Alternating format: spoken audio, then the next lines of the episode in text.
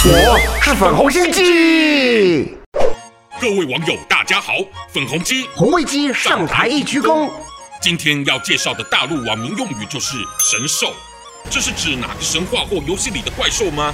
虽然那是字面上原本的意思，但早在两千零九年，杂政府开始整治网络低俗风气的行动，网友为将不雅用语以其谐音命名为动物，以规避被禁。像众所皆知的草泥马，就是早期的四大神兽之一。这用法不是流行很久了吗？是没错，但去年因为疫情的关系，很多学校改成在家用网络来上课。学生们在摄像头前看似乖乖的学习，但在画面之外或下线的时候，可能就像脱缰野马般失控的胡闹。于是现在也被称之“神兽”的名号。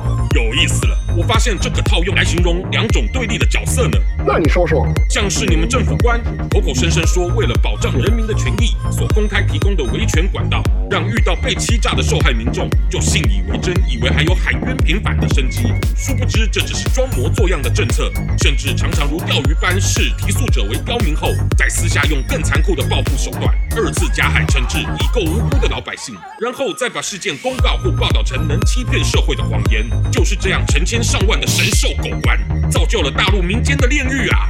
哼，你看我不是过得好好的吗？少装了你，因为你也可能就是我说的另一种神兽呢。介绍时你不就说网民将禁用词汇改成谐音代替吗？